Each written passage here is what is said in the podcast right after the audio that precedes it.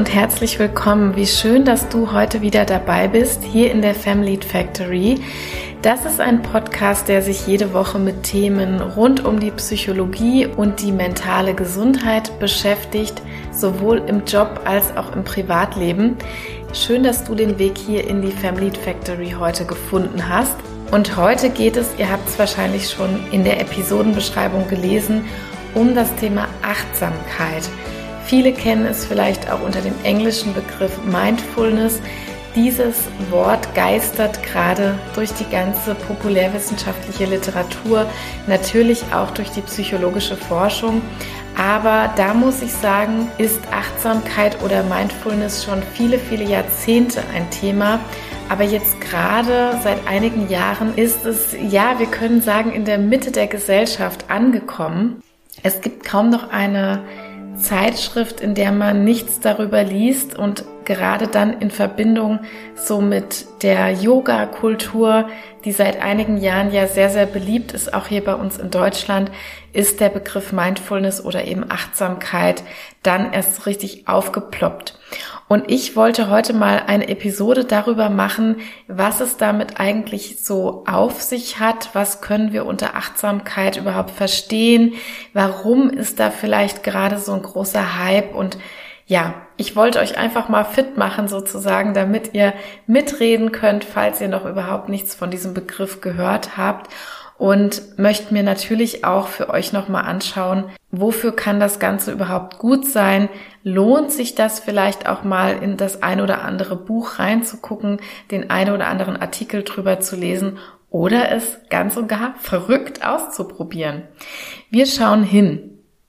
Es geht bei Achtsamkeit im Großen und Ganzen um die Aufmerksamkeit für das Hier und Jetzt.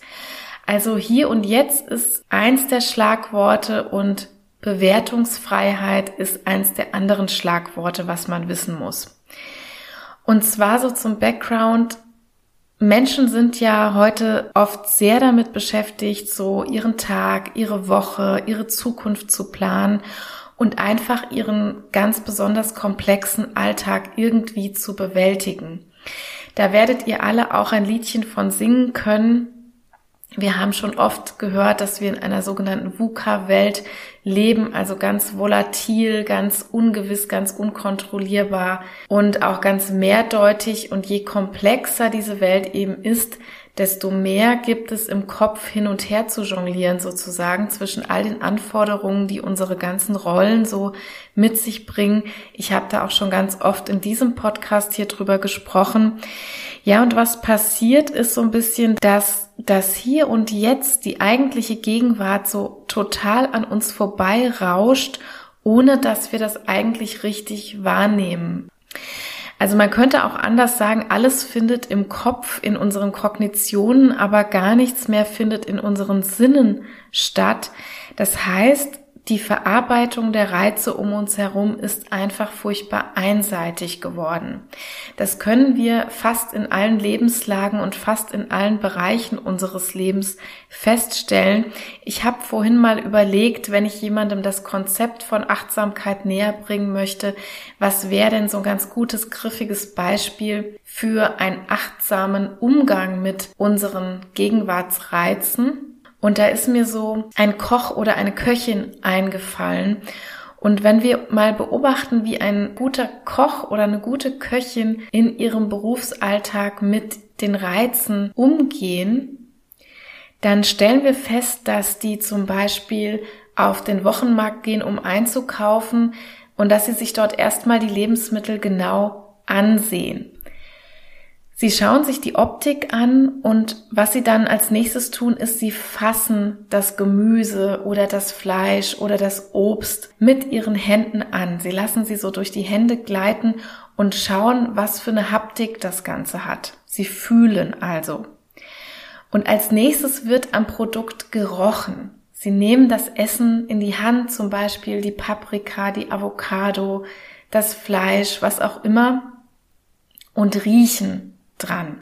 Und als nächstes natürlich für Köchinnen und Köche ganz wichtig, sie probieren. Sie nehmen das Essen in den Mund, sie probieren es. Und jetzt habe ich überlegt, hören, hm, trifft das denn auch für den Koch oder die Köchin zu, noch den letzten Sinn auch noch zu bedienen, das Hören? Und ja, da habe ich mich erinnert, dass sie zum Beispiel, wenn sie Spargel auf ihren Frischegehalt testen wollen, dass dann der Tipp immer ist, die zwei Spargel aneinander zu reiben. Und wenn es dann ein Knirschgeräusch gibt, habe ich gelernt irgendwann mal, dann ist der Spargel besonders frisch. Das heißt, auch hier würden Sie sogar noch den akustischen Sinn benutzen und eben dieses Knirschgeräusch testen. Das ist natürlich nur ein Beispiel von ganz vielen, aber hier merken wir, dass hier ganz, ganz viele Sinne benutzt werden, um ein einziges Produkt in seiner Ganzheit zu erfassen. Und da muss ich sagen, das ist uns im Alltag ganz häufig verloren gegangen, diese ganzheitliche Wahrnehmung von unseren Umgebungsreizen. Und Achtsamkeit oder mangelnde Achtsamkeit ist auch bei vielen psychischen Erkrankungen ein Thema. Das kann zum Beispiel bei Trauma ein Thema sein. Hier kommt es ja zu Flashbacks, das heißt, die Betroffenen werden überwältigt von Bildern und Sinneseindrücken, von so Wahrnehmungseinschießungen, die sie das Trauma wiedererleben lässt und das bekommt dann so eine hier und jetzt Qualität, obwohl sie in der heutigen Zeit stehen, werden sie rausgerissen und mit der Wahrnehmung in die Zeit des Traumas zurückgebeamt, könnte man sagen. Also hier haben wir es ganz, ganz stark mit einem Verlust des wahren Hier und Jetzt zu tun in diesen Flashbacks.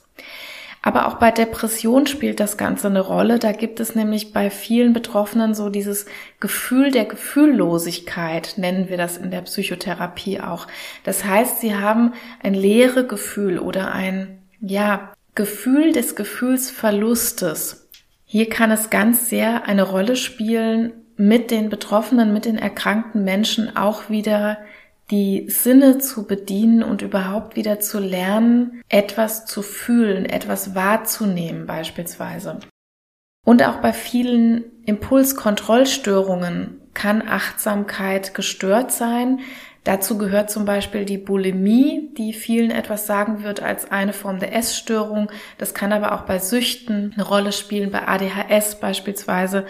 Und da kommt es häufig zu einem Verlust der Genussfähigkeit. Das heißt, diese wirkliche Wahrnehmung eines Reizes findet gar nicht mehr statt. Es wird sozusagen nur noch dem blanken Reflex, nur noch dem blanken Impuls stattgegeben und bei der Bulimie zum Beispiel wird ein Essanfall ausgelöst und bei diesem Essanfall wird überhaupt nichts mehr empfunden, was an einzelnen Sinnesreizen oder geschweige denn Genussreizen da wäre. Ja, und bei all dem können wir uns jetzt fragen, was soll Achtsamkeit denn nun bewirken? Was ist das überhaupt? Warum wird das als therapeutische Methode eingesetzt? Und da können wir eine ganze Menge an Wirkfaktoren rauskristallisieren. Ich habe mal so sechs für euch zusammengefasst. Also einmal soll es erstmal entschleunigen. Wir können nicht schnell mal achtsam sein sozusagen. Das heißt, immer wenn wir Achtsamkeit praktizieren wollen mit Patientinnen und Patienten, dann schulen wir sie darin, sich Zeit zu lassen. In der achtsamen Wahrnehmung von Reizen muss man sich Zeit lassen. Das heißt, die Entschleunigung ist das allererste und das zweite ist, dass man einfach mit der Gegenwart viel besser in Kontakt kommt. Das ist wichtig, wenn der Kopf immer wieder abschweift und uns immer wieder in die Zukunft, in die Sorgen, in die Schmerzen oder in andere unangenehme Empfindungen bringt. Dann können wir über eine Achtsamkeitsschulung erreichen, dass wir im Hier und Jetzt bleiben. Und als dritten ganz wichtigen Punkt, ich habe es vorhin schon erwähnt, soll es uns schulen, Bewertungen mal loszulassen. Also wir nehmen in der Achtsamkeit wahr, was ist, aber ohne zu beurteilen, ob das nun gut oder schlecht ist. Wir können zum Beispiel wahrnehmen, ich habe gerade Schmerzen in meinem unteren Rücken. Das ist aber deskriptiv, das ist eine Wahrnehmung und das ist keine Bewertung. Ich sage nicht, ob diese Schmerzen jetzt gut, schlecht, böse oder irgendetwas anderes sind. Und als viertes kann man schon sagen, dass Mindfulness eher eine Haltung ist als eine Praktik. Das heißt, ich möchte in eine Haltung kommen, in der ich Dinge akzeptierend annehmen kann. Und da geht es vorrangig um Emotionen oder um ja, Gefühlszustände, auch körperliche Zustände, aber auch all das natürlich, was um uns herum ist. Und viele benutzen hierfür die sogenannte Autobahn-Metapher. Also wir stellen uns vor, wir sitzen in einem Auto und da kommen rechts und links immer wieder Autos an uns vorbeigefahren. Wir nehmen die auch wahr. Ich kann jetzt sagen, das ist ein rotes Auto, ein grünes Auto, ein großes oder ein kleines Auto. Aber ich bewerte diese Autos nicht. Ich bewerte auch nicht, ob das gut oder schlecht ist, dass die jetzt an mir vorbeiziehen, dass die mich überholen zum Beispiel, sondern ich nehme sie einfach nur wahr. Und auf die Dauer kann das tatsächlich zu mehr Freude und zu einem Wiedergewinn an Freude auch kommen, zu einem Wiedergewinn an positiven Emotionen, einfach dadurch, dass ich immer besser wahrnehme, welche Dinge, welche positiven Dinge rund um mich herum geschehen. Also wenn ich den Sonnenuntergang zum Beispiel wieder bewusst wahrnehme, wenn ich ein Vogelzwitschern wieder bewusst wahrnehme, wenn ich einen schönen Geruch wieder bewusst wahrnehme, all diese Dinge, die mir vorher zum Beispiel in einem depressiven Zustand verloren gehen oder auch einfach nur in einem ja beschleunigten, gehetzten Zustand verloren gehen, dann bewirkt das auf Dauer in unserem Gehirn wieder mehr positive Botenstoffe, die uns dann zu positiven emotionalen Empfindungen bringen. Und als sechstes, und damit erhebe ich aber keinen Anspruch auf Vollständigkeit, das sind jetzt einfach die Dinge, die ich immer wieder mit Patientinnen beobachte und wofür wir auch mit der Achtsamkeit arbeiten, das ist einfach, dass sich die Selbstwahrnehmung auch extrem verbessert. Je mehr wir bei uns selbst sind, desto eher bekommen wir mit, wie es uns selbst geht in diesem ganz aktuellen, ganz präsenten Moment ob gerade etwas überfordernd ist zum Beispiel, ob gerade etwas weh tut, sowohl körperlich als auch mental, ob uns eine Situation gerade angenehm oder unangenehm ist, ob uns eine bestimmte Sitzhaltung gerade angenehm oder unangenehm ist. Wie gesagt, in der Achtsamkeit selbst möchte ich das Ganze nicht bewerten, aber um das überhaupt für uns selbst bewerten zu können, wie eine Situation für uns ist und ob wir vielleicht irgendetwas auch verändern möchten oder ob wir bestimmte Stressfaktoren überhaupt wahrnehmen, dazu müssen wir erstmal ganz genau und ganz bewusst hinschauen und hinhören und riechen und schmecken und tasten und diese Selbstwahrnehmung wird durch Achtsamkeitstraining oder Achtsamkeitsübungen auf die Dauer ganz extrem geschult und verbessert. Ja, und jetzt könnt ihr vielleicht euch fragen, was sind denn eigentlich so Achtsamkeitsübungen? Und zuletzt habe ich euch da einfach noch meine drei Favorites mitgebracht, die kann ich hier an der Stelle noch mit euch teilen. Wenn wir ganz niederschwellig damit anfangen wollen, also wenn auch du jetzt einfach rausgehen möchtest und möchtest mal vielleicht das erste Mal in deinem Leben eine Achtsamkeitsübung machen, dann ist das Niederschwelligste tatsächlich einfach mal deine Augen zu schließen. Dann können wir einfach immer noch etwas feiner wahrnehmen. Du darfst die Augen natürlich auch geöffnet lassen, wenn dir das angenehmer ist, aber vielen bereitet das weniger Mühe, wenn sie die Augen schließen.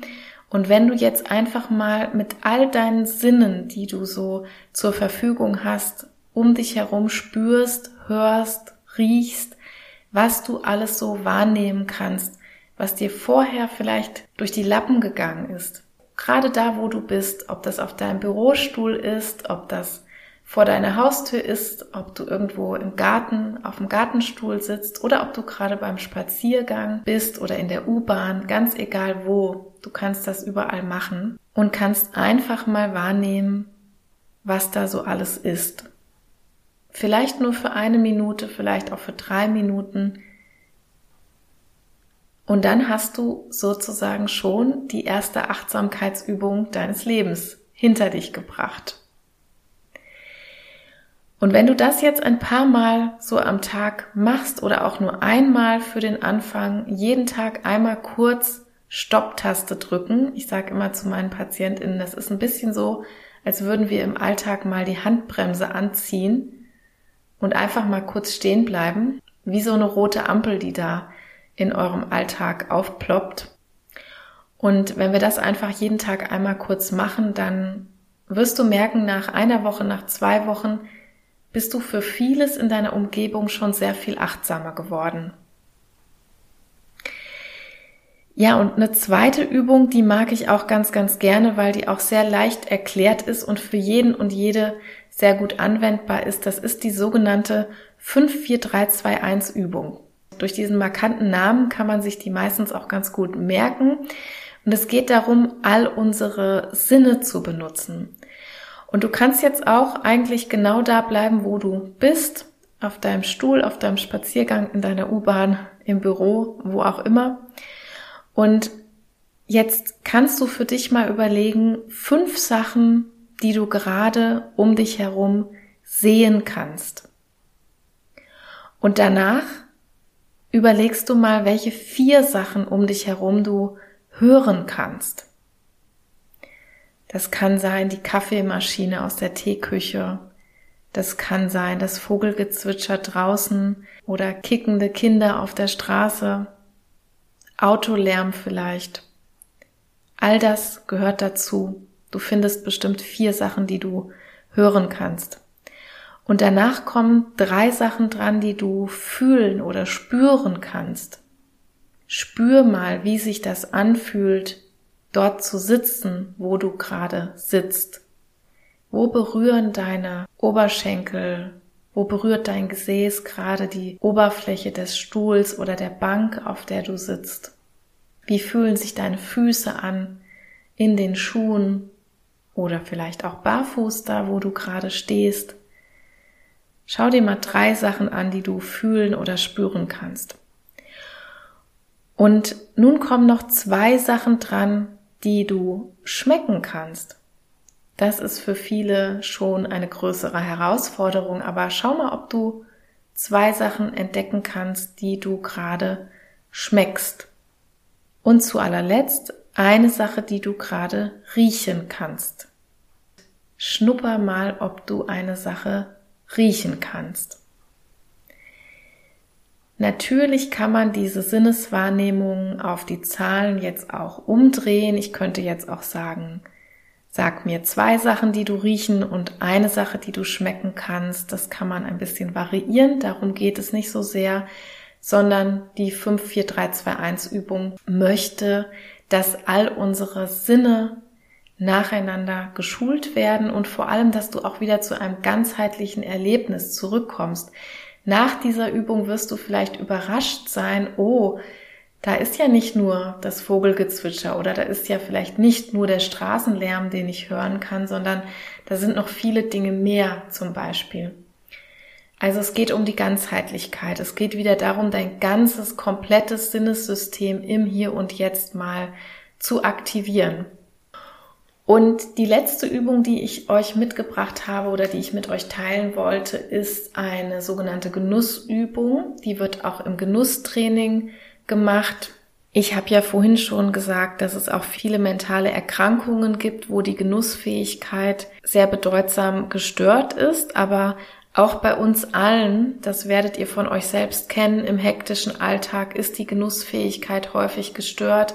Das fängt schon bei der Fertigpizza an, die wir vielleicht manchmal in den Ofen schieben. Das geht über irgendwelche wässrigen Tomaten, die eigentlich überhaupt keinen Geschmack mehr haben ja, bis hin zu irgendwelchen anderen Tätigkeiten, die wir so tun und wo manche Personen dann auch so rückmelden, ich habe das eigentlich wie im Autopilot gemacht. Ich habe das zum Beispiel einfach nur runtergeschlungen, ohne wirklich zu schmecken. Ich habe das einfach nur hinter mich gebracht oder ich bin die Joggingrunde gelaufen und habe die einfach nur bewältigt sozusagen. Also das ist einfach nur ein Funktionieren, häufig ohne jegliche Sinnesbeteiligung. Und hier kann man mit einer Genussübung wieder schulen, wie das eigentlich sein sollte, wie das eigentlich geht und wie das eigentlich dann auch unser emotionales System im Gehirn wieder anspricht.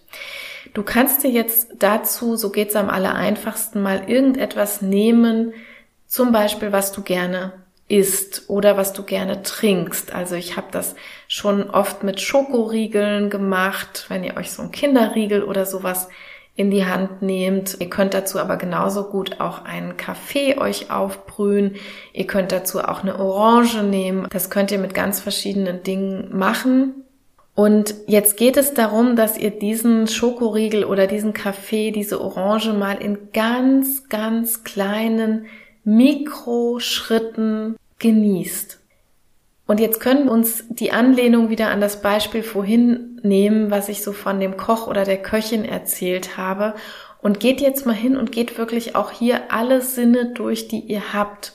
Fasst diese Orange mal an. Also spürt mal wirklich die Haptik dieser Orange.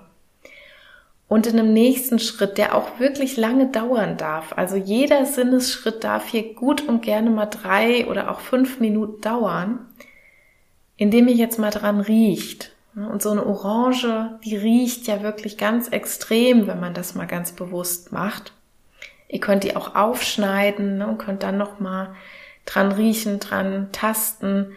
Am Schluss kann man dann auch mal mit der Zunge an dieses Lebensmittel drangehen, ob das jetzt der Kaffee ist, wo ihr vielleicht dann den Milchschaum auf eurer Zunge mal schmecken könnt, ob das der Schokoriegel ist, wo ihr einen ganz gewissen Schmelz dann auch spüren könnt mit der Zunge, ob das eben die Orange ist, wo ihr die Säure auf eurer Zunge spüren könnt und so weiter. Und jetzt geht ihr all diese Sinne eben durch, bis ihr nach Minuten dort angelangt seid, dass ihr nach dem Anschauen, nach dem Riechen, nach dem Fühlen, dann eben auch beim Probieren angelangt seid. Und das sollte eben auch möglichst langsam stattfinden. Und wenn ihr diese ganzen Sinneseindrücke oder diese Kette von Sinneseindrücken jetzt mal zusammennehmt, auch dann werdet ihr wieder merken, dass so ein Schokoriegel oder so eine Orange oder so eine Tomate oder so ein Vanilleeis sehr viel mehr für euch sein kann, als es auf den ersten Blick scheint und auch viel mehr ist, als ihr im Alltag vielleicht in letzter Zeit davon mitbekommen habt.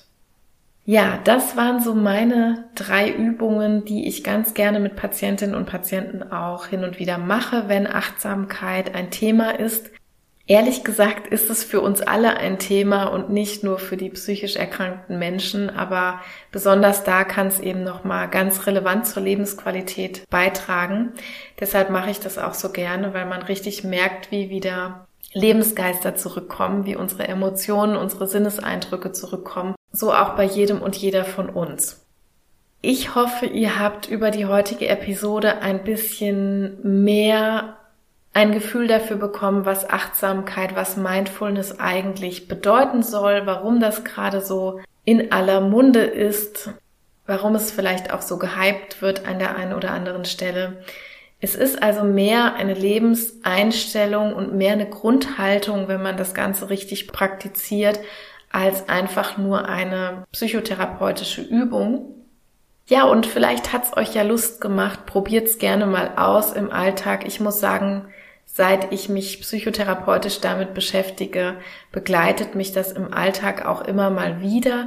Und ich möchte auch noch mal zum Schluss sagen, man muss dazu jetzt kein Zen-Mönch sein, um Achtsamkeit in sein Leben einzuladen. Da kommt es nämlich ursprünglich her. Also es kommt aus den asiatischen Lehren und ist über Kabat-Zinn in die Psychologie irgendwann übergeschwappt und hat es dann eben auch in die psychologische Forschung geschafft. Aber man muss kein Mönch sein oder kein Meditationswunder sein, um Achtsamkeit für sich zu entdecken und zu praktizieren. Wie ihr gesehen habt an den drei Übungen, kann das Ganze sehr niederschwellig auch möglich sein und kann uns eine ganz neue Sinneswelt manchmal erschließen. Ich freue mich, dass ihr zugehört habt, dass ihr aufmerksam wart bis zum Ende dieser Folge und die neue Folge gibt es nächsten Montag für alle FrühaufsteherInnen ab morgens 5 Uhr hier in der Family Factory. Ich freue mich ganz, ganz sehr, wenn ihr ein paar Sekunden erübrigt und in eurem Podcast-Portal diese Episode bewertet. Teilt auch gerne den Podcast. Das freut mich natürlich, wenn ihr Menschen in eurem Umfeld habt, wo ihr denkt, dass der oder die vielleicht von diesen Folgen hier zur mentalen Gesundheit gut profitieren kann. dann nichts wie los. Teile gerne die Episoden in deinem Netzwerk mit deinen Liebsten. Ja, habt eine wunderschöne Restwoche. Macht's gut. Liebe Grüße. Tschüss.